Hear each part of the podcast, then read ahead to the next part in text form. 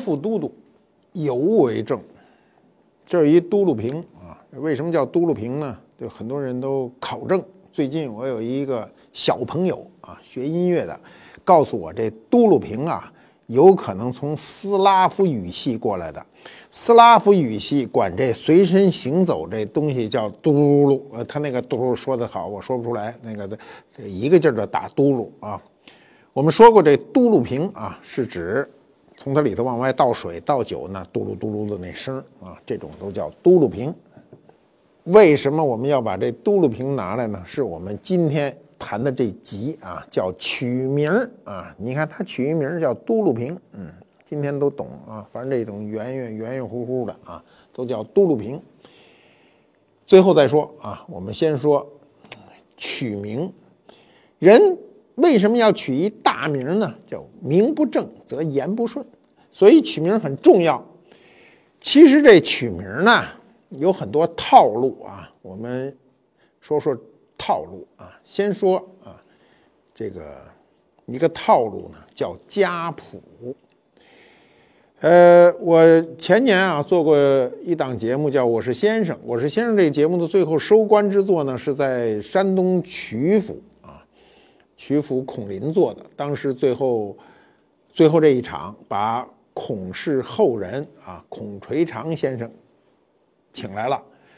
这个孔垂长先生呢，他生在台湾啊，他并不生在大陆，但是他是孔子家族最正的一支，他是孔子的第七十九世孙。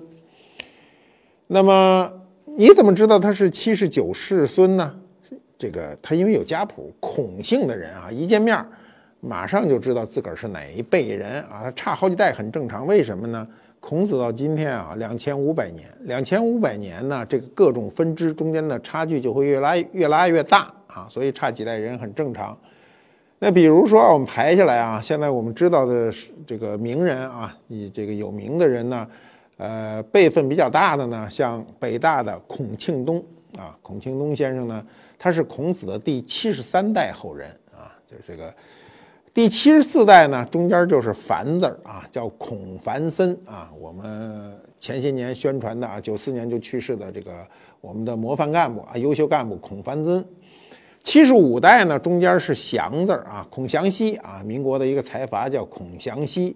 七十六代中间呢就是令了，那我们大家知道的就是我们这个乒乓球的世界冠军孔令辉啊，他尽管他。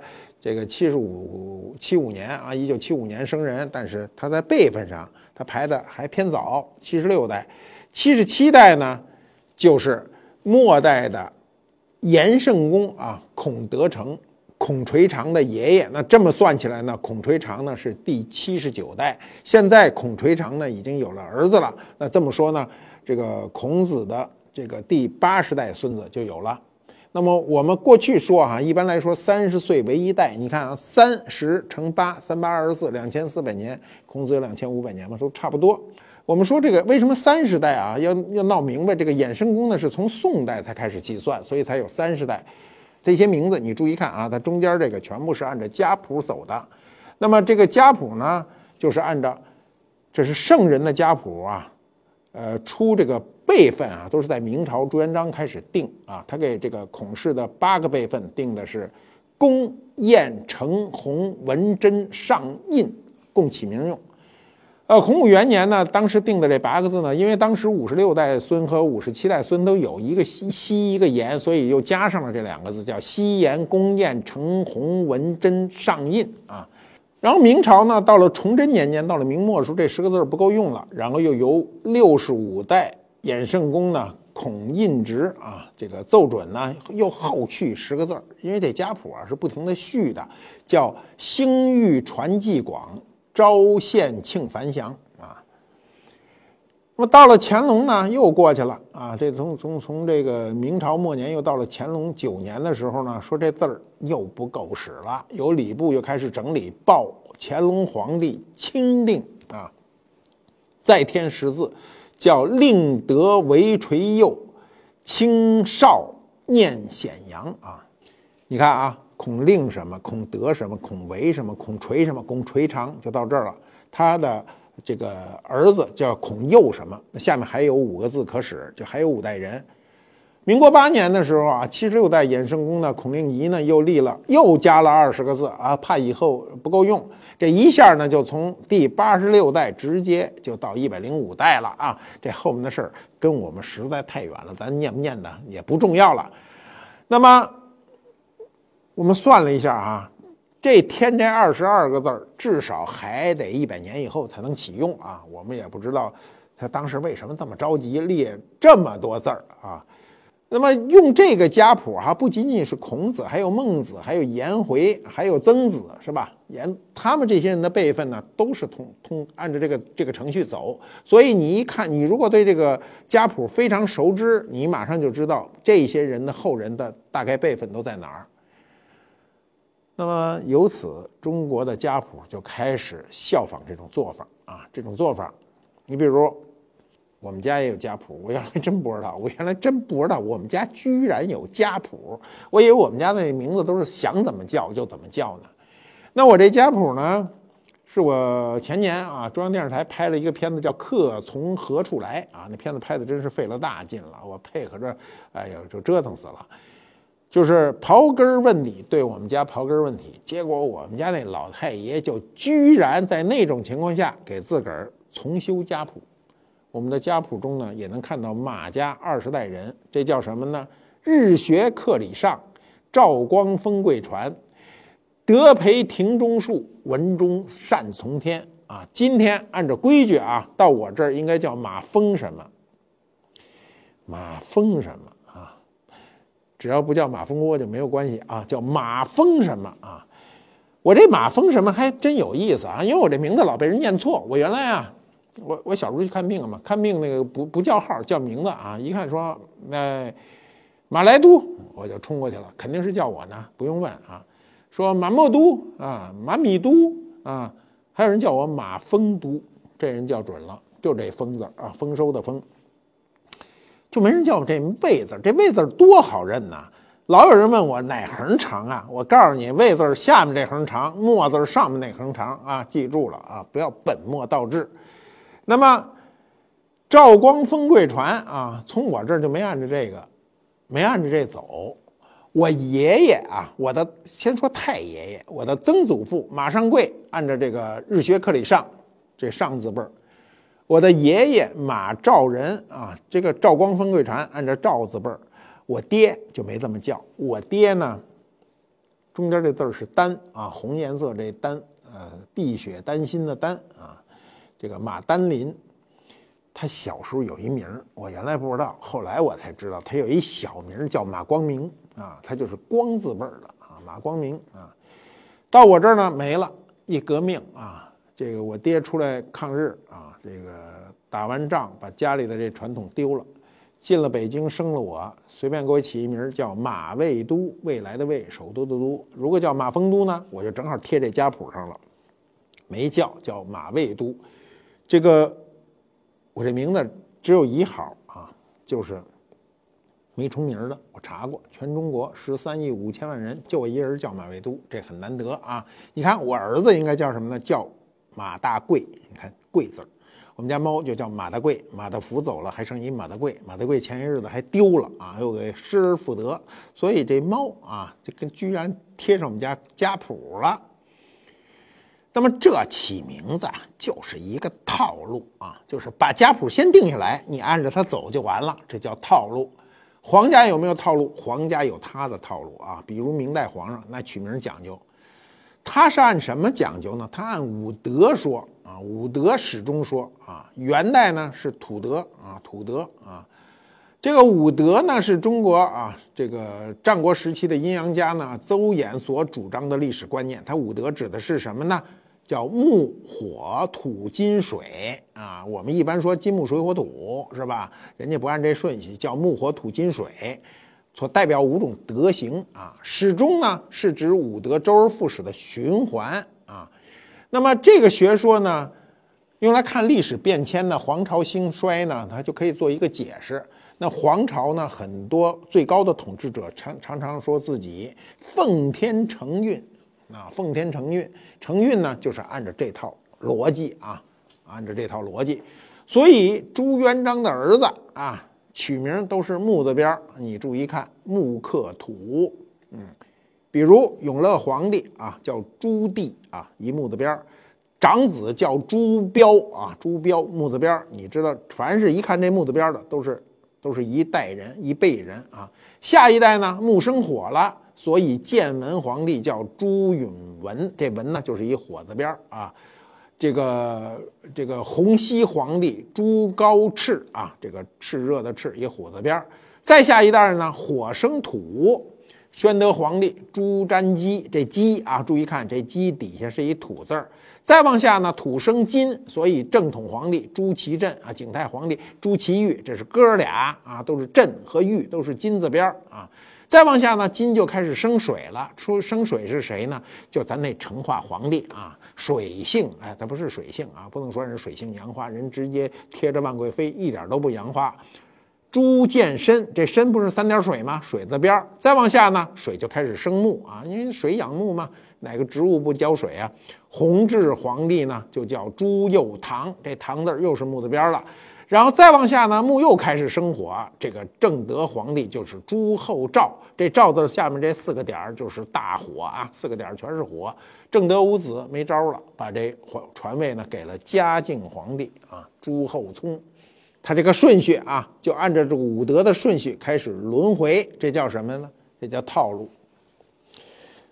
这套路啊。后来不这么套啊，后来的人没这么讲究，不想这么千年大业、万年大业的，不想这事儿，就想自个儿啊。你比如我们，一九四九年一建国，叫建国国庆的人特多，那天左右的人全叫建国。然后到了五几年啊，我们抗美援朝一打起来，叫元朝的人，我直接就认识叫元朝的人好几个，叫元朝的。叫复朝的啊，复朝参战；叫增朝的啊，为什么增加了？又后面又增兵。叫抗美的，叫超英的啊，那都是五八年超英赶美啊，超英赶美，这个叫超英的人就很多。然后到了文革的时候，叫什么呢？就直接叫文革啊，叫文革啊。这个文化大革命开始了，当时叫卫东的啊，叫卫兵的啊。老百姓呢，基本上都这路子啊，就是什么。起名啊，就是金银铜铁锡。刚才说这个五行啊，人不按五行这路子，全是按金属走啊。你比如老百姓叫金锁的，是吧？叫银锁的吧？叫铜锁的吧？你在电视剧里全看过吧？叫铁锁的吧？没有叫锡锁的，叫锡壶啊，锡壶。那么老百姓呢起名呢，这套路呢都是一俗套路啊，就是就是人云亦云。所以这起名呢。一定要要有一点讲究，那都什么讲究呢？第一个讲究就首先避凶恶啊，避免凶恶，不吉利的事儿不能叫啊。什么叫不吉利的字儿呢？你比如叫龙的人多的吧，没有人叫蛇吧，对不对？叫这孩子叫张大龙啊，你不能叫张大蛇吧？叫张小龙也不能叫张小蛇吧？啊，你所以你看这个这个叫不吉利。其实蛇啊，在我们。早期的文化中还挺吉利的啊。第二呢，就是起名字的时候，一我们建议啊，男女有别。就是过去啊，有的那个男人起一女名字，经常闹误会啊。呃，我记得好像我认识一个人叫什么什么什么花儿啊，就那会儿，就他一报名字，大部分人都会认为他是个女的，不，他就是个男的。所以我觉得，就是男女起名字的时候，一定要注意这个用字啊，用字要考虑性别因素。呃，防止他在未来的生活中呢有麻烦。再有就是国人起名字切忌崇洋媚外，我们现在有这么一种不好的倾向啊。你比如现在有人起名照着四个字啊，四个字呢，四个字是这样啊，比如有人叫田中惠子，你这一听就像日本人嘛。那至于起什么李约翰、张彼得这个事儿啊，民国流行过一阵子啊，现在可能又有流行起一名字特洋，一听像翻译的，这就不好。我觉得还是中国人就起中国特色的名字，体现自己的文化。那么再有就是什么呢？名字中呢，切忌使用生僻字啊。这生僻字呢，麻烦。你看生僻字啊，就是说你在户口登记啊、办理执照啊、银行存款呐等等，这些都很麻烦啊。你包括买个机票都很麻烦。你比如我们这个单位就有人啊，我们单位就人那名字就比较生僻，那生僻呢认倒好认啊，就你不认识念半边就没念错。但问题一到机场，每次都要去多盖一章，那你想出门多麻烦，所以这名字呢就要哎，要要要要要注意不起这个生僻字啊。但是未来，我想未来呢可能加强电脑管理啊，是中国字应该都可以起名字，但是我觉得还是以常用字为主。还有这起名字啊，这个。不宜使多音字啊！这我说这事儿我都没什么底气。我这名字里就有多音字，比如这“都”字就念“都”，所以我过去啊坐飞机的时候，有时候听那喇叭里广播说，那个有一位顾顾乘客还没有登机，马尾都马尾都，我这这这恨不得捂那喇叭去啊！我知道喊我呢，但确实也不是喊我，就是这多音字有问题。所以有的时候呢，你有多音字呢，你会。别人要问你，这是一个；另外一个呢，有时候念错了也很麻烦啊，因为现在有时候是拼音输入，你知道我那个机票上经常打的就是马未都，我都能看出来。再有呢，就是我们起名的时候尽量不起单字啊，单字呢它重非常容易重复，据说有统计嘛，单字的重复率那你就高达百分之六十六嘛，双名的重复率就降到百分之三十三嘛，就基本上是这么一个概率，就是你多起一个字，你就重名的可能性就降低很多。还有呢，就是我们尽量的起名字的时候动点脑子哈，别弄一特简单的名字啊。你知道这个国家这个对这个三次人口普查的时候进行抽样调查呢，说你知道叫建国的有多少人吗？就是每五十七万人里就有六百三十个，叫桂英的多达一千多个，一千三百多个。那这种比例呢，就重名的这个概率就太大了。重名的这种尤其。你那个姓氏大姓啊，你比如张王李赵这种大姓，你再起一个普通名字，就非常容易跟人家重名。我我估计今天叫什么王丽、李李伟的这种人，李娜就多了去了。所以呢，就是很容易重名。这重名呢，就有时候会麻烦啊。呃，取名的时候呢，因为中国汉字都是一字一音的，所以要注意它的发音。如果它发音非常接近呢，你念起来很麻烦啊。呃，比如你这个你起名字哈，你的韵母非常接近，你再加上音都是收的，比如李尼利、李尼利这仨音捏在一起念起来，李尼利，你念快了都念不出来，我这舌头都倒不过来。还有这些支吃诗、滋呲呲这些发音部分呢，都起名的时候一定不能太多，一定要避开啊！如果不避开，你念的时候就不好。名字最后的声音，最后一个字应该亮，便于喊。我小时候啊，我们小时候，呃，疯玩在院子里，一到吃饭的时候不回家，家长就在喊喊谁家的孩子，喊就喊回去吃饭嘛。我们隔壁有一个有一家姓宿啊，这个宿舍的宿。他给儿子起一名字叫许，所以他每次喊他儿子吃饭的时候，他家上又是一南方人喊苏许苏许，给累死了。那没多大声，是吧？你听我这名字，那位嘟一喊，我在隔着二里路都听得见。所以你这名字一定要声音亮啊！起名字有什么办法吗？有办法，没别的办法，就是翻词书啊！你看大量人抱着词书，现在有人抱着诗书啊，争取从这唐诗里啊给选出一名来。啊，现在大量的人花钱取名字，那街上啊，这个有好多叫起名斋啊，给你起名字，这地儿啊尽量少去。为什么呢？那如果你跟他聊一聊，觉得这人学问非常大，我觉得还可以。如果有的人没啥学问，他估计起那名都差不多。要按规矩说，我要给你起名，我就是没给一个人起完名，这名字就挂墙上。挂墙上什么意思？我就不会再用这名字。如果你没有这一套，你进去去起一名字，你别以为你拿着那名字有多高兴，那名字跟前面那人可能是一个名字，这人一名字卖好几回，卖十好几回，卖卖几十回，到时候一查户口本，除了姓不一样啊，你要赶上姓一样，那你名字都一模一样。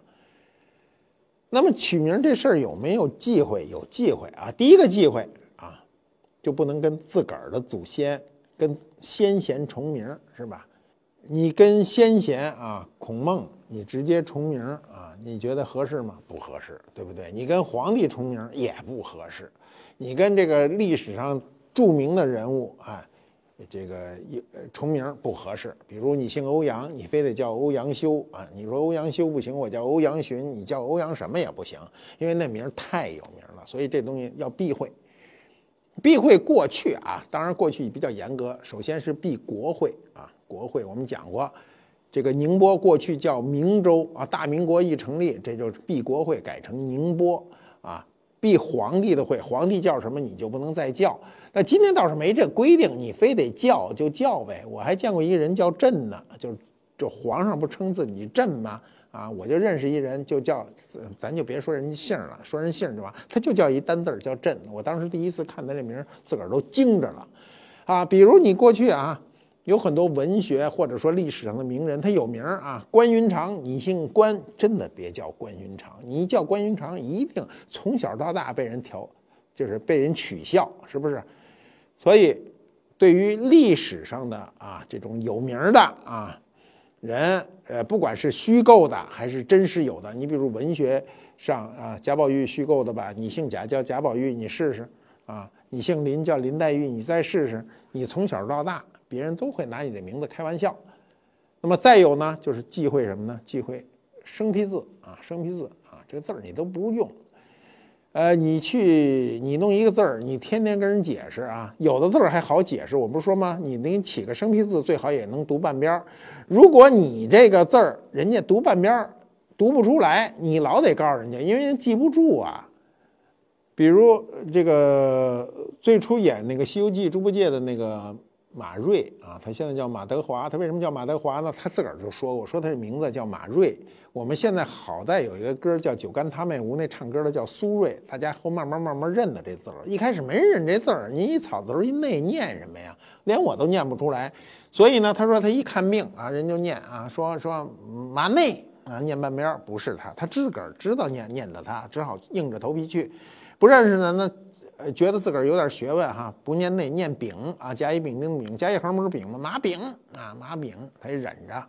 这个人家念什么，他都往前冲。终于有一天，人家念马肉啊，这个好，他一下就说：“我这不改名不成了，改一大白字儿，你总认得吧？叫马德华，哎，马德华。所以他自个儿说的，嗯，叫马肉那天，他就改名叫马德华了。你看啊，名人起名字啊，名人起名字，比如。毛主席给他两个女儿起名字啊，李敏、李讷，这字儿谁念都念李娜。我从小就听毛主席有俩女儿，一李敏，一李娜。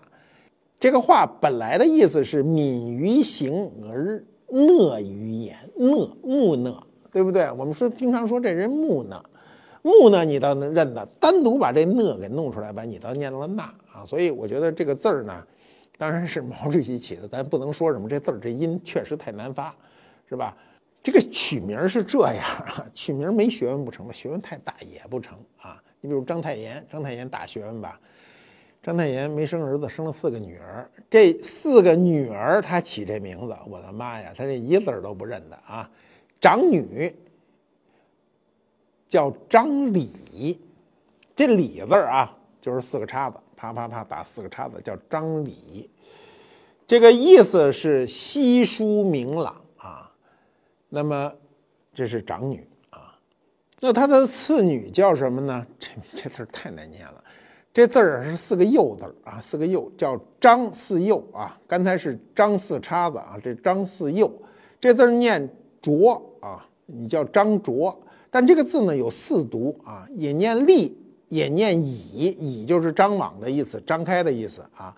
也念绝啊，绝是迅速、很快的意思，所以你念什么都对啊。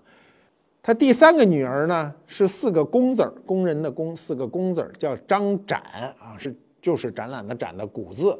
第四个女儿呢是四个口啊，念吉啊，吉啊，张吉。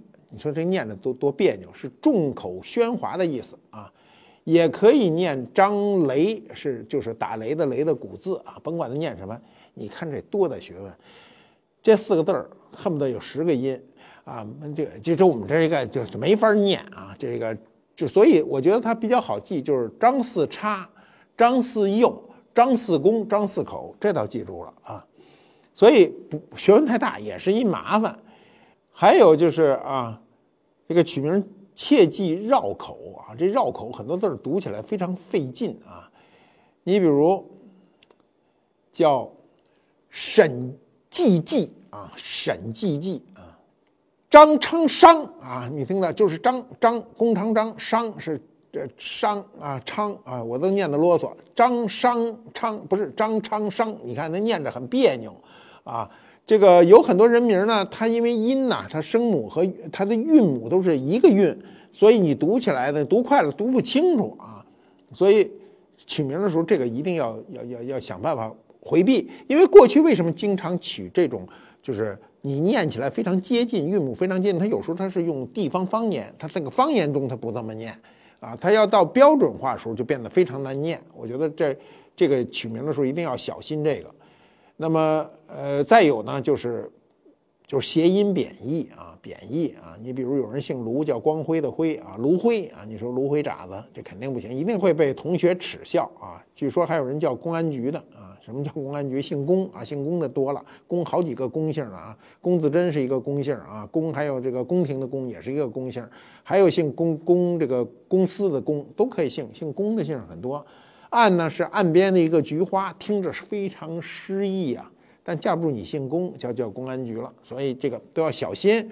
就是念完了以后多念一念，看看别人是不是那么回事儿。你比如我原来啊，我小时候有个叔叔啊，就是跟我们家很好，他叫林医生，就是一二三四的一生命的生，林医生呢是他的名字啊。他的名字呢，很多人不知道是他的名字，所以见面直接呼他的名字叫林医生，以为他是个医生，啊，你比如原来我的那个好朋友秦工，他名字就是就叫秦工啊，叫秦工呢，那因为我们中国人直接啊，尤其生人直接直接呼名字是不礼貌的，但是他就叫秦工，叫秦工，很多人以为这是官称，所以谁见人见的都直接叫名字，都叫秦工秦工，以为是张公李公呢。所以我觉得起名字的时候一定要要注意这一点啊。还有呢，就是这个起名的时候特别忌讳啊，就过于夸赞，就别把这事儿弄得这个太过。比如特生猛的什么豪啊、强啊、猛啊、刚啊、闯啊，哎，这个你叫不上啊。你那个女孩子呢，又不能那个就是最艳俗的那些字儿，花呀、瓶啊、艳呀、桃啊、柳啊，这个都要小心。就是这些名字都要想办法呢。就是规避它，不要去叫，除非你起的精绝啊，你把这个字儿嵌在哪个位置上精绝，跟后面又有词义，那就比较有意思了。名字还有哈，就是你要真的起出来，这个字形要好看。字形什么叫好看呢？你比如我有个朋友，前一段时间生个孩子，生个女儿，要是让我帮着给起个名儿，我就给他起个名儿。想了想呢，他姓袁啊，袁袁世凯的袁。啊，我给他起个名字，我说你名字是想要这女孩子名字想女性一点呢，还是想中性一点，还是想男性一点？他说中性一点为好。那我就给他起了一个名字叫袁微木，微呢是微小的微，木呢就是木头的木啊。精卫衔微木，可以填沧海啊，来自一首诗。那么你注意看啊，第一发音袁微木，木是音是下滑的，因为它前两个字呢都是阴平阳平啊。元微木啊，这是平平仄。那么字呢？你看“元”这个字呢是上下结构的，“微”呢这个字是左中右结构，“木”是独立结构的。所以这个字写出来呢，“木”是这个字笔画少，就四画；“微”字笔画很多。所以从字形上讲呢，这个字从签字的角度上讲也非常好看。所以这是要考虑的。这个我记得啊，好多年前啊。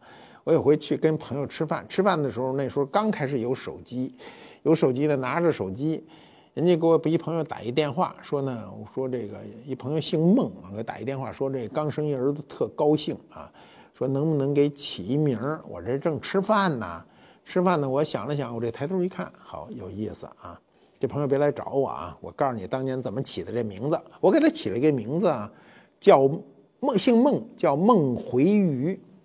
回是回旋的回啊，就是回旋余地啊，一个回字一个走之儿，余是余地的余。我说人生做事儿啊，一定要有回旋余地啊。我他说这意思行不行？他说行。梦回余啊，这个字形呢，梦是上下的，回是包容结构啊。这个字呢，也是这个余字儿的最后比较舒展，因为签名这个最后这个字比较舒展，容易签的好看。很高兴，我这名字怎么起的呢？是当时点菜，正点菜呢，这电话就来了，来了正好看了一菜叫红烧回鱼，我一看，红烧回鱼、梦回鱼正合适，就这么来的啊。只不过把这俩字儿给改了，谐音啊。今儿这朋友听见这事儿呢，应该高兴。这事儿已经，这孩子已经二十多岁了，估计快三十了啊。中国移动都有三十年了嘛，嗯。你看这起名字有多重要啊！我现在跟你说这名字啊，我们说一个事儿，你知道它有多重要了啊！这名字要起得好，我们有很多大画家那名字都是艺名，都是后来改过的。如果按照他那小名直接叫啊，肯定不行。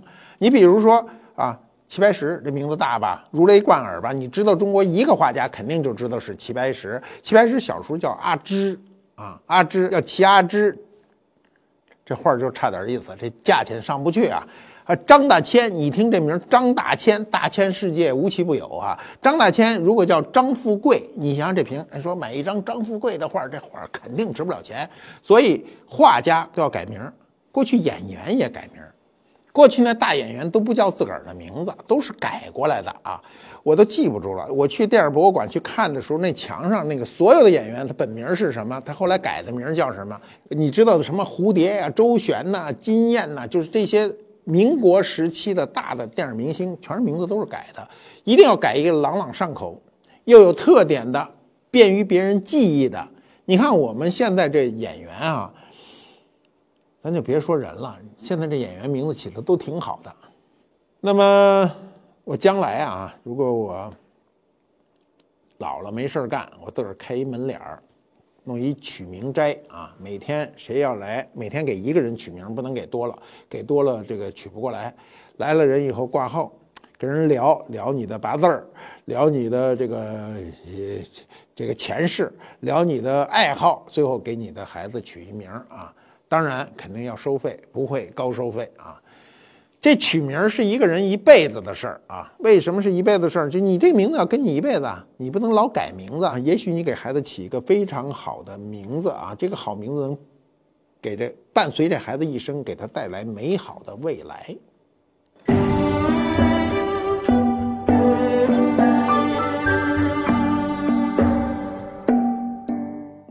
官复猫揭秘官复秀，我们这嘟噜瓶啊，终于啊。这派上用场了啊！为什么拿这个呢？你看，金木水火土，你看这五个字啊，五行。我们不讲明朝这皇帝就按照这路子起的名吗？